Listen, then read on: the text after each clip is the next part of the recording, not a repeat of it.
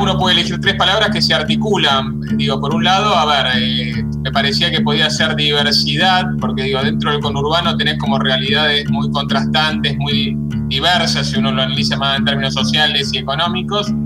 También complejidad, digo, que, está articulado con eso, digo, eh, en términos de, cuestiones y, conflictos eh, asociados a ese nivel de heterogeneidad que uno puede advertir y después, bueno, a ver, cuestiones que hacen justamente a, cuestiones más de desigualdad, podríamos decir también, que, caracterizan este territorio complejo, eh, que, bueno, eh, después eh, podemos ir charlando ahí las particularidades, pero digo que tiene, a ver, un nivel de pobreza importante también, de indigencia y bueno, cuestiones que también hacen a, la problemática laboral, como el desempleo, que sigue teniendo niveles altos, o la informalidad, digo, como, como fenómeno que de alguna manera viene consolidándose en el tiempo, ¿cierto?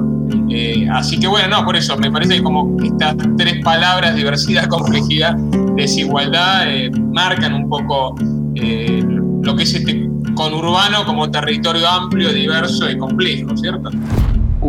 Desarrollo y una realización del día a día. Suena conurbano. Suena conurbano. Warning Radio. Eso es lo que me gusta más del conurbano. En este episodio de Suena Conurbano Warning Radio, Rodrigo Carmona, docente de la Universidad de General Sarmiento e investigador del CONICET. Teniendo en cuenta todo el laburo que hace el Observatorio del Conurbano Bonaerense, que es ahí una iniciativa del Instituto del Conurbano de la Universidad Nacional de, General Sarmiento, esta producción, este informe que hicieron con todo lo que es el, empleo, el laburo acá en el conurbano, nos vamos a meter primero con bastantes datos técnicos, ¿no? De lo que sucede para tener un diagnóstico de, lo que es el empleo, el contexto del empleo en la provincia de Buenos Aires, en el conurbano. Eh, y preguntarte, teniendo en base ese, informe y ese, ese laburo, eh, qué particularidades tiene el, eh, el, trabajo en el conurbano. Bueno, a ver, en principio nosotros, a ver, hicimos ahí ese informe que lo que queríamos, a ver, era más que nada analizar todo un poco el impacto de la pandemia.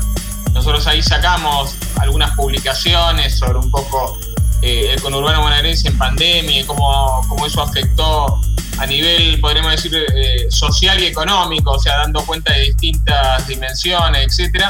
Eh, y lo que nos daba, bueno, a ver, eh, es como dos, dos cuestiones que nos pareció importante analizar. Por un lado, el empleo registrado, que es el empleo formal, de alguna manera, donde la gente, a ver, tiene ciertos derechos laborales, ciertas cuestiones que jubilación, etcétera, ¿cierto? y tributa en ese sentido, o sea, tiene eh, un, empleo un poco más eh, eh, garantizado en términos de derecho, podríamos decir, frente a lo que es el empleo más informal o no registrado, como dos dinámicas distintas. Entonces, bueno, ahí el informe trataba de ver un poco cómo eso se había desarrollado en los últimos años y cuál había sido el impacto de la pandemia.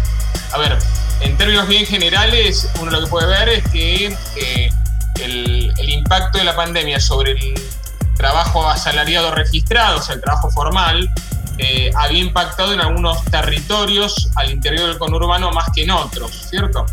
Eh, obviamente, si uno analiza el, el periodo 2015-2019, durante la época del macrismo, había habido una caída del empleo fuerte, sobre todo en los últimos dos años, 2018 y 2019, producto de que, bueno, eh, hubo un proceso así de cierta desindustrialización, de recesión económica, y en ese sentido eh, había habido un, fuerte impacto eh, a nivel del empleo en todo, el, en todo el conjunto territorial, en todo el conurbano. No obstante, lo que pudimos ver es que en algunas... Eh, casi, perdón, casi en todas las subregiones, porque hicimos como una división en subregiones dentro del conurbano. Eh, y justo, bueno, eh, excepto en una, en la mayor parte había caído el empleo fuertemente en todo ese periodo. La excepción fue acá, nosotros estamos acá en la Universidad de General Sarmiento, que está ubicada en San Miguel, eh, el municipio de San Miguel, perdón, hay una sede en San Miguel, yo estoy ahora en Malvinas, donde está el campus de la universidad, ahora les comento cómo eso, por qué dividimos en este, en, este sentido, porque bueno, antes era el municipio de General Sarmiento, entonces estaba San Miguel, Malvinas Argentinas, José Paz y Moreno, como parte de su subregión. Lo que vimos es que eh, todas las demás había caído, excepto en esta, que había aumentado un poco la cantidad de, empleo asalariado. Y, a ver, a partir de la pandemia, el proceso impacta eh, sobre todo eh, en, una, en la región norte, donde está bueno, el corredor más dinámico del conurbano a nivel económico, ¿cierto? Tigre, San Fernando, San Isidro, etcétera, porque, bueno, obviamente ahí el, impacto de la, de, la, pandemia generó suspensiones, eh, cierta caída del empleo, no obstante hubo mucha política pública, digo, para sostener, digo, desde el, ATP, ¿cierto? Que era eh, este sueldo complementario que el Estado dio a las empresas, fue un instrumento muy fuerte para todo ese segmento de trabajo formal y posteriormente eh, lo que se ve es que hay una tendencia después de la, primera parte de la pandemia, o sea, el primer año, a un cierto crecimiento del empleo asalariado, sobre todo en la industria. Entonces, si bien hay una caída fuerte, sobre todo en la región norte, después esto eh, se revierte y empieza a crecer el empleo fuerte aún en esta región, ¿cierto? Entonces, eh, lo que uno puede ver también es que con el empleo asalariado eh, formal, la tendencia fue que fue más, aún en pandemia, fue mejor que en la época del macrismo. O sea, se pierde más puestos de trabajo en todo el periodo macrista previo que aún en pandemia, podremos decir. Pero que impacta fuerte, sobre todo, la caída que se da en este año y medio, podemos decir, 2020 y mitad del 2021, en la zona norte, que después se revierte con mayor actividad económica que, se genera. Y acá en el, eh, en, el territorio, em, ¿cómo son las características de, los empleos? Si tenés que explicar eh, como cuál es el fuerte del laburo acá en el conurbano, ¿cuál, cuál es Bueno, por eso, eso con el empleo asalariado, pero podríamos decir abarca una parte de los trabajadores y cada vez empieza a ser más pequeño ese, ese universo, podríamos decir. La, última estadística marca que, hay una informalidad de un 37% como promedio, que obviamente impacta mucho más fuerte a nivel de las mujeres, ¿cierto? Siempre es más elevado el número de informalidad o, las trabajadoras mujeres sobre todo, eh, pero estamos hablando de que más de un tercio de la población económicamente activa del conurbano es informal, digo.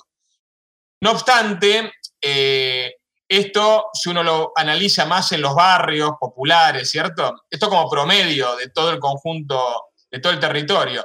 Uno puede llegar en los barrios a tener el 60% de la población que hace trabajo informal. Digo, un poco ese es el escenario, o sea, se, casi se duplica, podríamos decir, en los barrios más populares.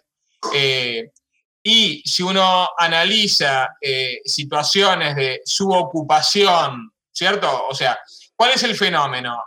Una parte muy importante de la población informal del conurbano, que obviamente si uno va a los barrios más populares, esto aumenta y abarca casi dos tercios de, la población eh, involucrada en actividad económica. Y por otro lado, eh, un fenómeno donde, bueno, hay como un aumento también de la precariedad, porque uno ve ahí niveles fuertes de su ocupación, de gente que trabaja, que son ocupados, pero que se llaman demandantes de empleo, o sea, que también buscan otro trabajo, sobre todo para complementar ingresos, ¿cierto? En un contexto también altamente inflacionario. Entonces, bueno, estás en un escenario donde la informalidad parece como un, fenómeno que se extiende, se agudiza y que de alguna manera, a ver, marca el escenario de precariedad que tiene la estructura ocupacional hoy por hoy, diríamos en la Argentina y en los grandes centros urbanos, eh, y sobre todo, bueno, en el conurbano, que eh, tenés una tasa de desocupación hoy, por ejemplo, del 8%, cuando a nivel país es el 7%, pero bueno, con todos estos fenómenos, lo que te muestra es eh, que entre gente desocupada, que es el 8% promedio, más el nivel alto que tenés de, de subocupación, informalidad y ocupado demandante de empleo, bueno, vos tenés más de la mitad de la población promedio del conurbano con problemas a nivel laboral. Ese es un poco el escenario actual, ¿cierto? Y esto, bueno, en algunos territorios tiene mayor complejidad. Nosotros ahí vimos que impacta fuerte en la zona oeste este fenómeno, se agudiza a nivel de jóvenes y mujeres como tendencia, podríamos decir, eh, y también en la zona sur impacta fuerte, ¿está bien? Eh, en alguna medida también en la zona norte, pero ya no, con tanta fuerza, pero bueno, ese es un poco el escenario. ¿Y ese escenario por qué, se da? ¿Por qué, o por qué se dio? Eh, ¿Cuáles fueron lo que ustedes encontraron de similitudes que dio esos resultados, tanto en zona oeste como zona sur, dijiste? también? Obviamente, eh, la zona oeste, que comprende La Matanza, digo, municipios también con, a ver, eh, alto nivel de población con necesidades básicas insatisfechas, lo mismo la zona sur, digo, me parece que está, está en ese marco, digo, de, fuerte necesidad eh, y donde, bueno, las tareas, los trabajos más informales se extienden con fuerza, si bien si uno analiza también el empleo salario registrado, ha, habido un aumento del trabajo, eh, sobre todo industrial, en muchos municipios, eh, que, bueno, en la pandemia ahí hubo un impacto fuerte en los primeros municipios más industrializados, eh, porque en general son municipios con establecimientos pequeños, entonces, bueno, la, crisis, la, la, crisis la pandemia impacta fuerte sobre todo los pequeños las pequeñas pymes, los pequeños establecimientos industriales, pero después de alguna manera, con, ya cuando la situación sanitaria mejora, eh, hay como un incremento del empleo industrial, eh, pero que bueno, a ver, no logra obviamente el empleo formal, sea del lado de la industria, del comercio, de servicios en general, no logra compensar eh, o generar puestos de empleo y por eso digo, la, la cuestión informal se mantiene en el tiempo, ¿cierto? Como con fuerza. A ver, es una característica propia de América Latina, digo, la, eh, el escenario del empleo informal, pero bueno, podemos decir, se, se extiende el escenario de precariedad. Y ahora también me parece que es un escenario también para discutir que aún trabajadores formales a nivel de ingresos son pobres, o sea, no, no logran cubrir eh, una canasta básica, podríamos decir, que está en más de 100 mil pesos hoy para una familia tipo. Entonces, tenés también un nuevo factor, que eso es más novedoso para la Argentina. Ese, ese dato es de, surgió de este año por los altos índices de inflación, ¿no? Bueno, a ver, eh, sí, a ver, aparece con más virulencia, hubo otras etapas, eh, eh, el, fin del 89 con la I, pero o sea, claro, escenarios donde hay mucha inflación, te dan como estas situaciones, donde aún los trabajos formales, que tienen un poco más de derechos, de, garantías, pierden, pierden lugar por, por, por el, o sea, se, precarizan, ¿cierto?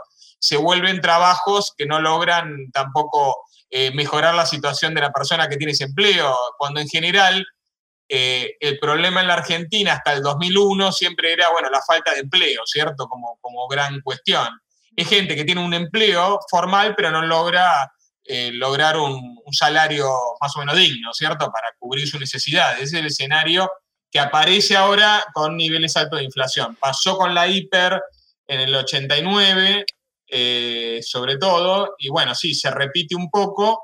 Lo que sí me parece que se extiende es esta marca de la precariedad, bueno, que tiene que ver con, a ver, es un modelo eh, globalizado donde eh, se extiende, digo, el trabajo se vuelve más precario en todos los, en todos los, en todos los sistemas laborales, podemos decir, ¿cierto? En todos los mercados de trabajo a nivel mundial.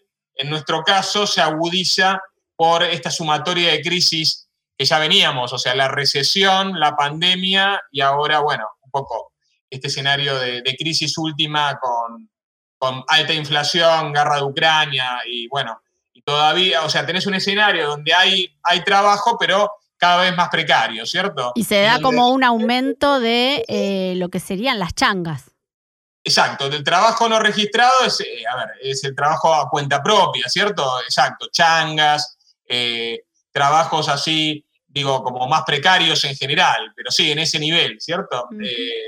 donde está el vendedor ambulante vendiendo lo que puede, ¿cierto? a ver, lo que uno puede ver es esta cosa de que Argentina que con Uruguay se caracterizaba hasta los años 70 de tener un mercado de trabajo eh, con niveles de desempleo bajos históricamente, eh, trabajo más formal que informal, que era un poco la marca distintiva de otros países de América Latina, bueno, de a poco y con las crisis aparece cada vez más latinoamericanizado, ¿cierto? el mercado de trabajo en Argentina. Ese es un poco el, escenario, o sea, tenés eh, niveles de empleo, pero en un contexto, eh, niveles de empleo que no son malos, porque digo, un 8%, imagínate la crisis del 2001-2002, era, tenías 25% de desempleo, o sea, eh, te triplicaba más o menos esa cifra, pero bueno, no obstante, aún teniendo empleo, tenés una situación de vulnerabilidad y precariedad amplia. Ese es un poco el escenario, ¿cierto? Y se parece cada vez más a América Latina, digo el mercado de trabajo argentino en el último tiempo, si uno lo analiza. Ese es un poco el fenómeno. O sea, eso se repite en otros países a nivel latinoamericano.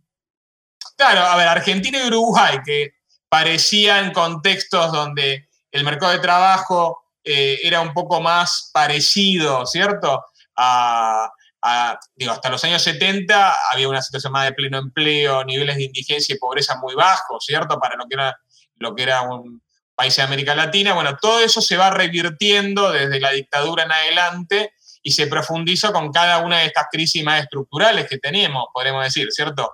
Eh, y los procesos neoliberales. Entonces, va llegando a hoy a un escenario donde, bueno, eh, de alguna manera eh, el mercado de trabajo cada vez se parece más a, no sé, el mercado de trabajo más de otros países que tenían un alto nivel de precariedad e informalidad, no sé, un contexto como el peruano, boliviano, que se nos parecía más, más alejado, o el mexicano, se parecen, nos acercamos más a esos niveles más de precariedad, ¿cierto? Eh, a nivel laboral.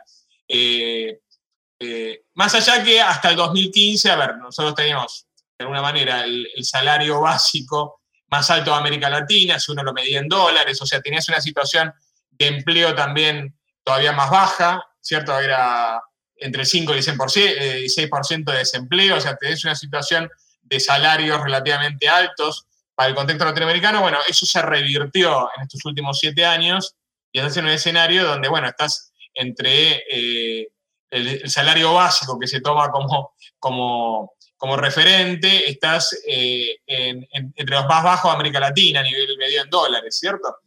Entonces, bueno, tenés también trabajadores que promedio ganan menos que la canasta básica, eh, si uno piensa en una familia tipo, a ver, hasta hace unos meses nosotros veíamos que eso daba que 9 de cada 10 no lograban ahí cubrir la evolución, ¿cierto? De la canasta básica, no lograban cubrir una canasta básica. Entonces, los trabajadores ganan promedio a nivel país eh, más bajo que una canasta básica, eh, 9 de cada 10. Entonces, esta es una situación de mucha vulnerabilidad, podríamos decir, ¿cierto?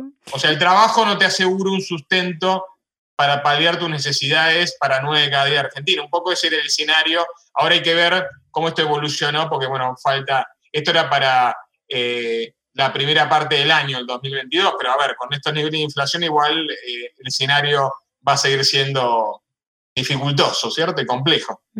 Mencionaste que los mayores niveles eh, de precariedad e informalidad están en las mujeres y en los jóvenes. ¿Esto por qué se da y, qué análisis haces de, esta situación, de este punto? Sí, a ver, eh, en general, digo, a nivel de género, la mujer siempre eh, eh, está en una situación de más vulnerabilidad en términos de ingresos y, también en, el lugar del mercado de trabajo, podemos decir. Entonces, eh, es un fenómeno que, a ver, no solo es de acá, sino es, global, ¿cierto?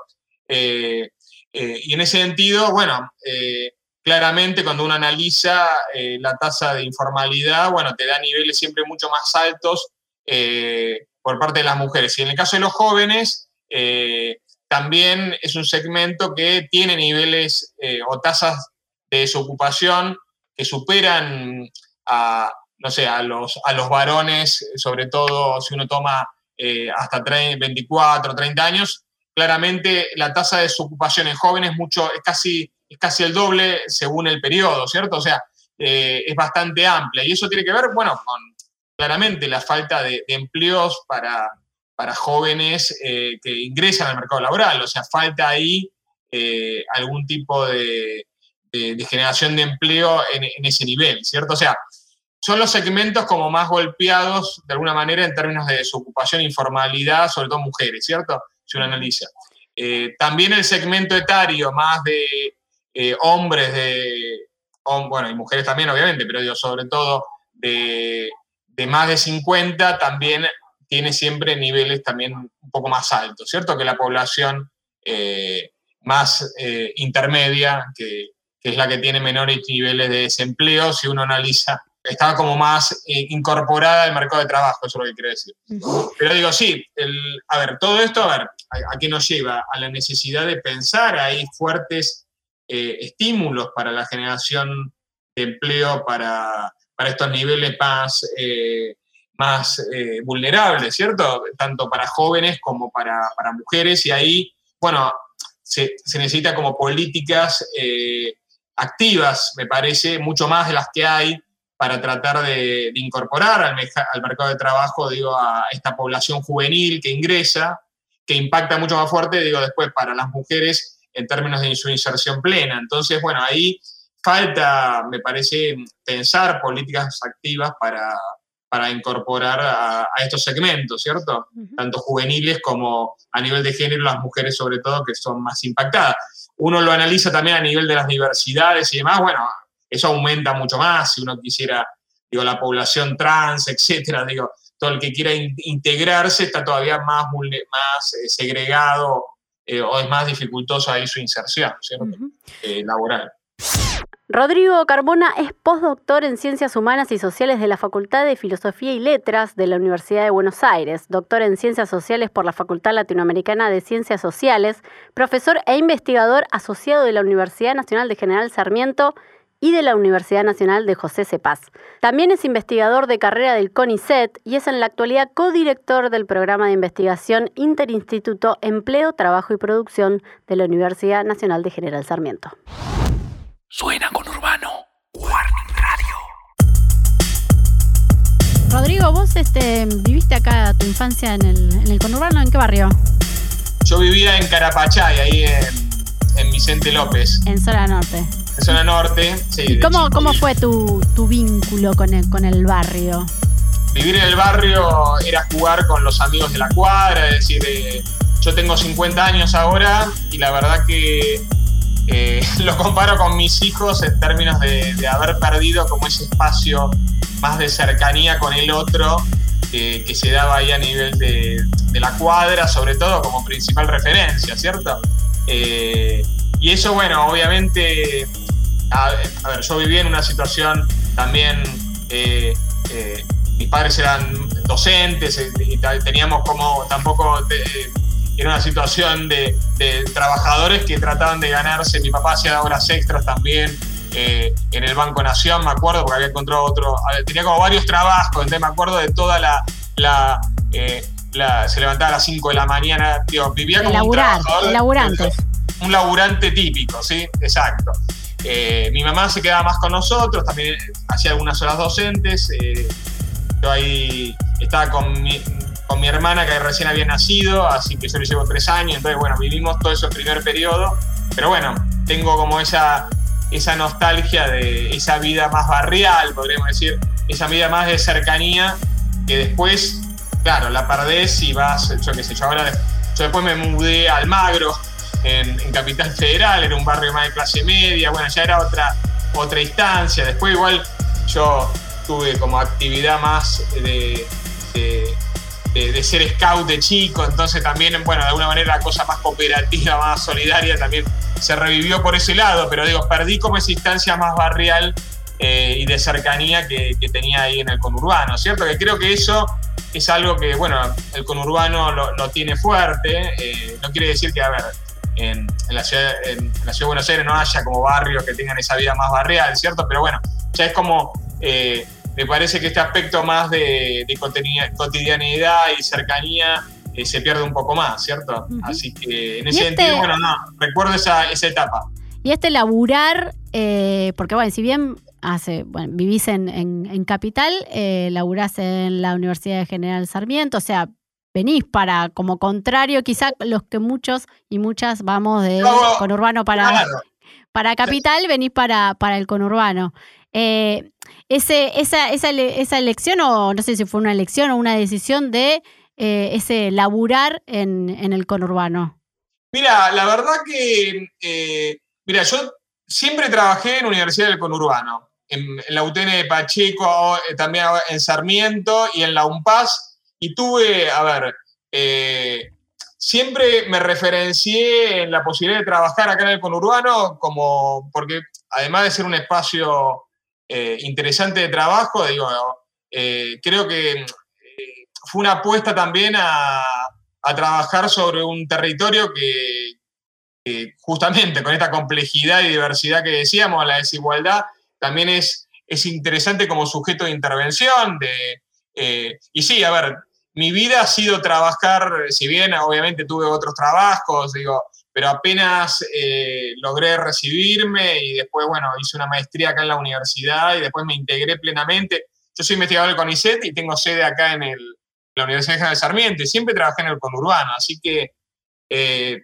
lo, tengo como, lo, lo, tengo como referencia de trabajo, pero también como cierto nivel de militancia y, y activación, porque hemos trabajado también en alguna asistencia de presupuesto participativo con municipios, hemos trabajado con políticas sociales, o sea, hemos, eh, hemos trabajado también con distintos actores gubernamentales, sociales, hemos estado bien implicados con el territorio, así que eh, es un espacio de trabajo y de, y de articulación más política, institucional, digo, a todo nivel.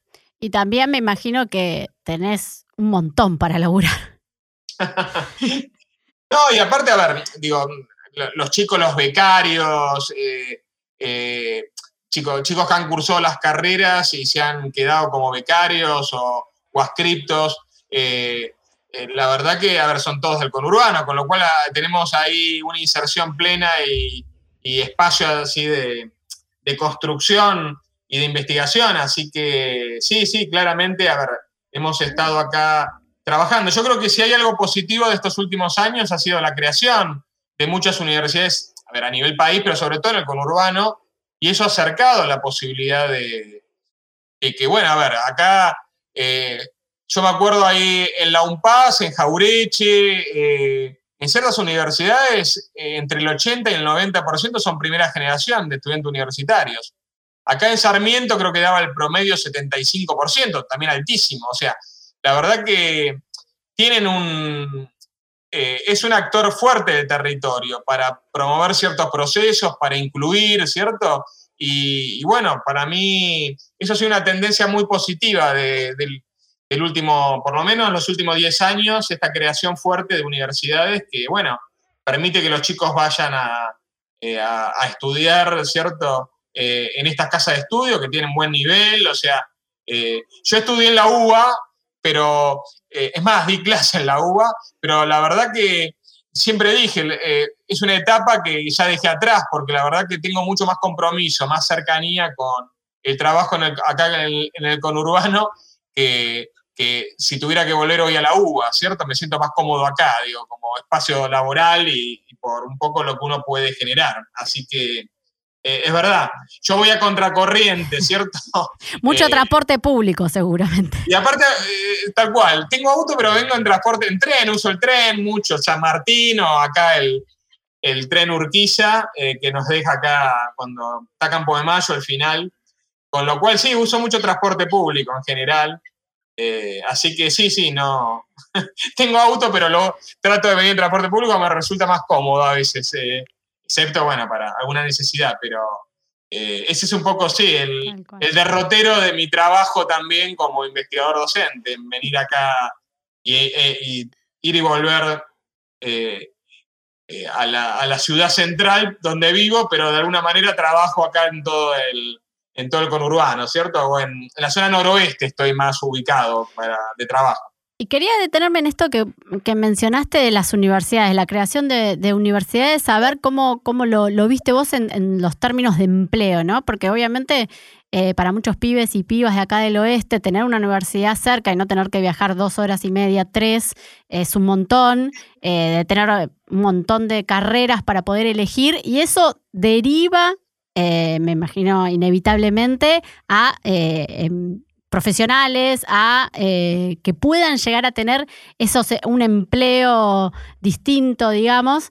Em, ¿Vos viste cómo esa, ese crecimiento en, las universidades se traslada a, a las oportunidades, a crear mayores oportunidades para estos jóvenes para que tengan otros tipos de laburos?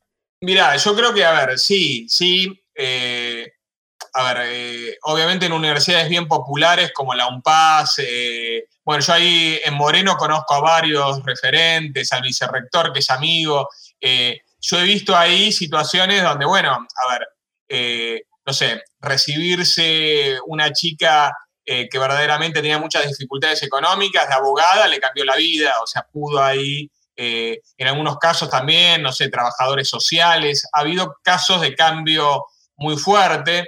Por otro lado, la evolución, digo, de los chicos estudiando ha sido también muy marcada, gente que tenía, yo me acuerdo, hasta problemas eh, de escritura, porque obviamente hay, muchos problemas de, la escuela media, etcétera. El progreso, ¿cierto?, que, hacen en este transcurso de la carrera universitaria, gente que le costaba armar, no sé, una monografía y lograr eh, después, a ver, de mucho trabajo, de varios docentes y demás, lograr que esa persona logre armar un, buen trabajo y después insertarse profesionalmente. Bueno, hay historias así de, vida que, han sido muy, muy fuertes. A ver, claramente yo creo que sí, es un generador de oportunidades eh, y, he visto mucha gente que se ha podido integrar. Las propias universidades también son lugares de, de trabajo para y de oportunidades para los, propios, eh, no sé, no docentes del territorio. Eh, estamos hablando de que, eh, no sé, ayer estuve en una jornada sobre, justamente jornadas sobre desigualdades, se llama la, jornada que se hace en la UNPAS, y, comentaban que la Universidad de José de Paz tiene mil trabajadores formalizados, cuando el último censo, que bueno, ahora hay que ver qué sale, el del 2000, 2010 daba que había 5.000 trabajadores en todo el municipio formalizados. O sea, la, universidad de, ese conjunto, ahora hay, que ver el último censo, ahí sí hay información nueva, pero a ver, la universidad tiene un impacto fuertísimo a nivel del empleo formal, si querés. Y lo mismo calculo que, a ver, se da en esta universidad, la Universidad de General Sarmiento, donde yo estoy, lo mismo en Moreno, etcétera. Son generadores de trabajo, tanto para los investigadores como para los no docentes, como de oportunidades para los chicos que estudian a nivel de becas, de posibilidades de, progreso eh, fuerte. A ver, yo he visto realmente chicos que se recibían y después pudieron ir a trabajar. Yo daba en la carrera de administración pública, doy, digo, eh, acá, pues yo soy politólogo de formación, después tengo como eh, una, una, pata más sociológica, por eso trabajo las cuestiones laborales y demás, socioeconómicas, y, y ahí, a ver, en la carrera de administración pública, muchísimos chicos que se recibían acá de la carrera iban a trabajar o a los municipios o, eh, no sé, hasta Campo de Mayo en algunos casos, hasta eh, ministerios eh, nacionales o provinciales. O sea, ha habido verdaderamente fuerte inserción, digo, de, de los chicos, por lo menos los que conozco yo, o también, no sé, profesores, Acá hay varios profesorados, yo que sé, tenemos el profesorado de geografía eh, y distintas así alternativas también de tecnicaturas que han, han, permitido, sí, sí, una inserción eh, muy fuerte.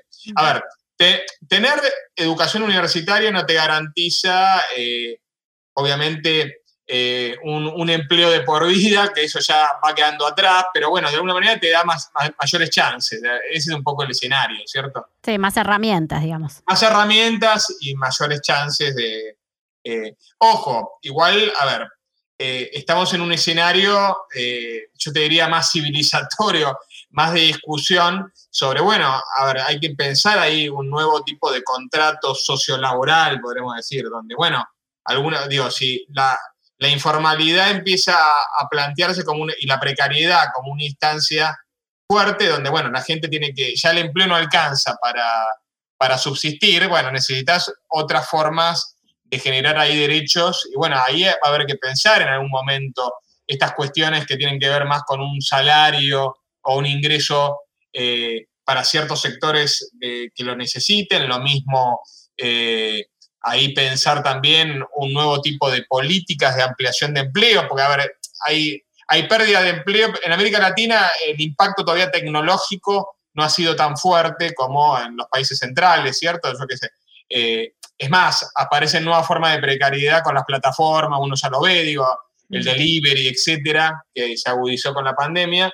Pero digo, acá lo que hay que pensar, y más de un, país como la Argentina, que, que, tiene una, una historia eh, sindical, ¿cierto? Una estructura sindical todavía fuerte.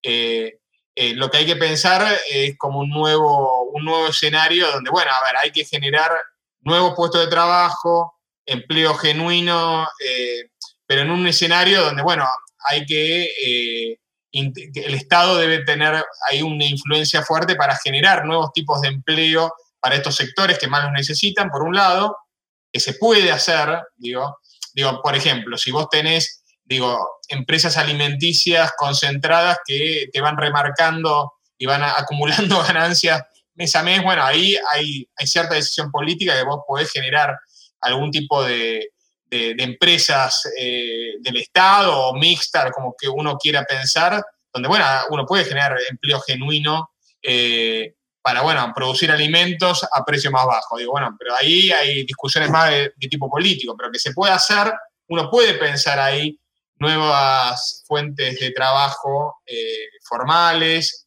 y, digo, de, mayor calidad, ¿cierto? Como ahí la, la OIT habla de trabajo decente. Bueno, a ver, em, empecemos ahí a discutir, tiene que ser ahí, las organizaciones sociales también pueden ahí tener un papel fuerte en la discusión, pero creo que va por, por esas líneas, digo, una intervención pública cada vez más fuerte para generar nuevas formas, articulando con, el sector privado que esté dispuesto también y, social, ¿cierto? Y, bueno, tratando de dar un nuevo marco que no sea tal, eh, tanto el neoliberal, ¿cierto? Que es generalmente más precario eh, y más, eh, ¿cómo se llama? Que te quita derechos. Eh, ese es un poco, me parece, el gran desafío de lo que viene para adelante, ¿cierto? Bueno, el año que viene ahí eh, algunas de estas cuestiones deberán discutirse, ¿cierto? Y en cuanto al, rol del sector privado, en cuanto al trabajo en el conurbano, ¿cómo, cómo, cómo funciona eso? ¿Cómo, ¿Qué papel juega? Bueno, a ver, tenés como... El sector privado es diverso también en el conurbano. Vos tenés eh, tenés como obviamente eh, el, sector de grandes plantas eh, en la zona norte, no sé para decir. Después, bueno, tenés también comercio y servicios distribuido. a ver, y después tenés el sector pyme más tradicional, ¿cierto? Que es más empleo intensivo, podremos decir, pero bueno, con situaciones de distinto tipo. A ver, hay obviamente establecimientos con mayor nivel de precariedad, informalidad también, o sea, tenés como situaciones grises también, o sea, eh, el sector privado eh, en el conurbano no difiere mucho de cómo es en otros grandes centros urbanos, o sea, tenés por eso ahí un escenario donde, bueno, seguramente podés ahí yo que sé, tenés la Unión Industrial de la provincia de Buenos Aires, que en general tiene como distintas sedes, nos hemos articulado ahí a nivel de las cámaras y hemos charlado, pero bueno, a ver, no difiere mucho de lo que es el empresariado en otros ámbitos, podemos decir, ¿cierto? Eh, lo que sí, eh, indudablemente, bueno, ahí es importante la discusión más de negociación que se puede hacer con el sector privado para, bueno, generar durante la pandemia ahí hubo una intervención, me parece que estuvo sobre todo en algunos municipios, el municipio articulando con eh, algunas cámaras y los sindicatos, bueno, trató ahí con los protocolos a nivel de los establecimientos, sobre todo industriales, que nosotros chequeamos, porque comercio y servicio funcionó, eh, eh, bueno, algunos servicios directamente no funcionaron, como puede ser todo el sector turismo, turismo gastronómico, porque estuvo cerrado, ¿cierto? Sobre todo durante la primera etapa, y después el comercio más minorista o comercio más, más amplio, eso, bueno, tuvo que funcionar porque era un servicio esencial. Entonces, ahí hubo ciertos niveles de negociación, de articulación, que, bueno, creo que de alguna manera es importante eh, seguir instrumentándolo. Yo lo que creo es que, a ver, con la crisis de la pandemia, con las otras crisis también más de tipo social y económico que, están presentes, eh, el ámbito más municipal, eh, el rol de, de los municipios ha sido importante, siempre articulando con el nivel nacional y provincial, a nivel laboral, eh, ha sido un espacio donde, bueno, han tratado de intervenir, hay intervenciones mejores y otras no tanto, pero ha habido como un papel fuerte ahí, más a nivel municipal en esta negociación y articulación, ¿cierto? Que eso en el conurbano ha tenido eh, fuerte desarrollo, me parece, a partir un poco de estas crisis diversas que, que acontecieron en el último tiempo. El programa de investigación Interinstituto sobre Empleo, Trabajo y Producción fue creado por investigadoras e investigadores de la Universidad Nacional de General Sarmiento, perteneciente a los cuatro institutos que la conforman. Ahí se analiza desde varias disciplinas diferentes cuestiones socioeconómicas relativas a los ejes principales de conformación del programa Empleo, Trabajo y Producción. Suena con Urbano. Warning Radio. En cuanto a la, matriz eh, productiva del conurbano, ¿qué, cambios ves en los últimos años? Mira, eh, lo que uno puede ver es que eh, crece como, tendencia, ¿cierto? El desarrollo del sector servicios. la industria tiene oscilaciones según los ciclos económicos y políticos, podemos decir, ¿cierto? El kirchnerismo fue muy promotor de la industrialización, ¿cierto? Eh, eh, y la generación de empleo. Lo mismo se está viendo ahora post pandemia, eh, que hay como estímulos a la producción nacional, al apoyo de muchos instrumentos de apoyo a nivel de la empresa, la pequeña y media empresa, o sea, hay un crecimiento de los puestos industriales. El tema es, podríamos decir, la cuestión salarial lo que está como más, más en deuda, ¿cierto? Y desafío. Eh, pero bueno, a ver, la estructura productiva del conurbano se fue, eh, eh, excepto en algunos municipios como San Martín, 3 de febrero, históricamente más industriales, Avellaneda, Lanús, que siguen teniendo una base industrial fuerte, podríamos decir hay un cambio de los 70 hasta el 2001 y que se profundiza en el último tiempo también, creciendo más eh, la cuestión de comercio y servicio como, como tendencia, ¿cierto? Eh, hay como eh, la industria ya no, no emplea como empleaba antes, podemos decir, ¿cierto? Ese es un poco el, escenario. pero bueno, ahí hay que ver por eso. Yo creo que hay que pensar más estratégicamente cómo revitalizar y regenerar el conurbano en términos de esta complejidad que tiene. Entonces, bueno, ahí va a haber que pensar, hay ciertas nuevas políticas industriales, si se puede, de nuevo tipo. Eh, también la cuestión de... O sea, vos tenés como que atender como dos frentes, me parece, para, eh, para, para, para, sintetizar. ¿Cuáles serían? A ver. No, por un lado, a ver, la cuestión más de la informalidad y, o sea, vos tenés el empleo asalariado, que es el que de alguna manera eh, ahora empezó a repuntar después de la crisis sanitaria, ¿cierto? En algunos lugares más que en otros, eh, pero bueno, eso todavía hay que apuntalarlo más, porque todavía te queda un escenario de precariedad e informalidad creciente que venía del 2018 y 2019. A ver, ya tenés una base siempre de un tercio casi, pero se fue agudizando y se te sumó eh, estas cuestiones más de impacto último, eh, donde vos tenés cuarenta y pico por ciento de pobreza, tenés, o sea, indigencia todavía alta. Entonces, bueno, tenés que apuntalar todo ese frente más eh, de vulnerabilidad social, podríamos decir, ¿cierto?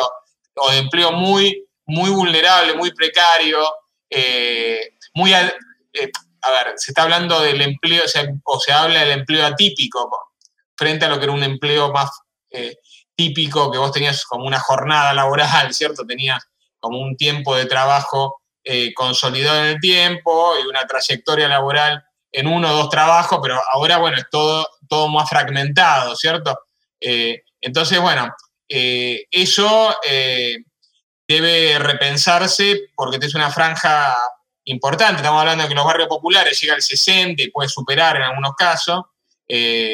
Entonces es un promedio muy alto de informalidad que eso de alguna manera hay que tramitar con, algún tipo de ayuda, como puede ser un ingreso universal, algún tipo de, asistencia más social, con generación de empleo genuino eh, de mayor fuerza. Entonces, bueno, ahí eh, eso es un, frente. Y después, bueno, generar cada vez empleo de mayor calidad en la medida de lo posible, ¿cierto?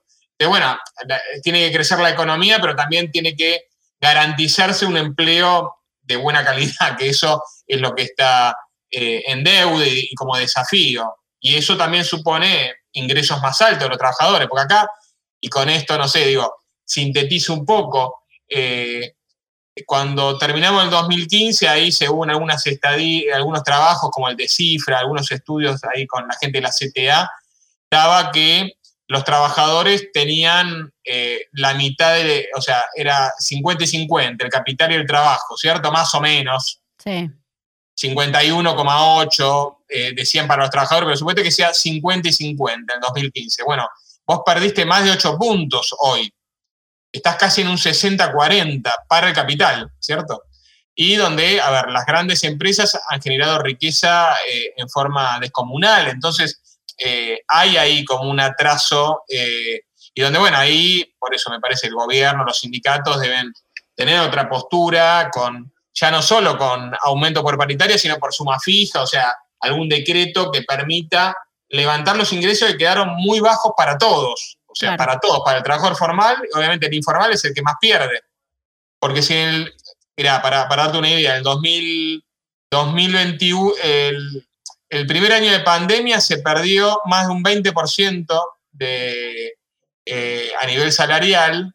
Eh, entonces, eh, perdón, entre macrismo y pandemia era un 20% del ingreso. Perdiste. Un montón. Claro, y ahora, bueno, se te sumó todo este, todo este escenario inflacionario, con lo cual vos este último año tenés otro, otro, otro porcentaje más que agregar a ese 20 que ya venías perdiendo. Entonces, bueno, a ver, si perdiste más del 25% del salario, 30% según el caso, porque no es lo mismo el formal, el, que está en gris o, directamente el informal, que es el que más pierde. O sea, si vos perdiste ya un tercio de tu salario, bueno, eh, no lo venís recuperando y eso obviamente eh, se lo queda otro. Eh, entonces, bueno, ahí me parece que está el desafío. Y las últimas dos te hago, Rodrigo. Si tuvieras que definirte como un personaje que transita el conurbano, ¿cómo, te describirías? Hay una figura en la sociología que es el flaner, ¿viste? El que, el que va y analiza, es como un, eh, a ver, ¿cómo, ¿cómo, lo puedo definir? Eh, es más que nada como un observador, ¿cierto? Un observador de la realidad. Eh, yo cuando, por eso, cuando viajo ahí en el tren, vas viendo como las distintas situaciones, y cómo eh, aparece también lo lindo y lo feo eh, a la vez, eh, más como un, observador de, la realidad, ¿cierto? Me definiría más como eso. Y por último, después de todos estos años de, tu trayectoria, ¿qué te llena de orgullo, bueno, en tu caso, trabajar, ¿no? En el conurbano. Más que nada, a ver, saber que uno contribuye con un proyecto, a ver, de, de universidad, de, universidad pública sobre todo, de, un proyecto que, también es más, abarcador porque bueno, no incorpora una sola universidad, sino varias que uno estuvo o está. Y, por otro lado, digo, me parece que uno trata de, ayudar a que, a que la gente, los chicos que vienen, ¿cierto? Eh, yo tengo, digo, gente que, ha hecho conmigo hasta el doctorado eh, y son son chicos que estudiaron conmigo, empezaron así como alumnos, siguieron como becarios, eh, y bueno, pudieron terminar su tesis doctoral, lo cual les permitió también mejores oportunidades de trabajo, de, inserción profesional. Así que bueno, eso, ser parte de un proyecto colectivo eh, que, que, trasciende lo académico, forma, lo académico es parte, pero que es más social, ¿cierto? Y en ese sentido, bueno, formar parte de eso. Gracias, Rodrigo. No, gracias a ustedes. Suena con Urbano Warning Radio es una producción de FM en Tránsito y Liquidámbar Estudio. Producción general, Patricio Enciso Riveros, Emiliano Matina y Cecilia Kafka. En la conducción, Maitena Sánchez Cataño, Belén Tenaglia y Julieta Urdinola.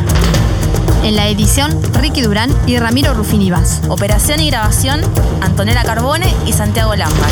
Nos escuchás en FM en Tránsito y en Spotify. Nos podés seguir en todas nuestras redes como FM en Tránsito y Liquid Ambar Studio.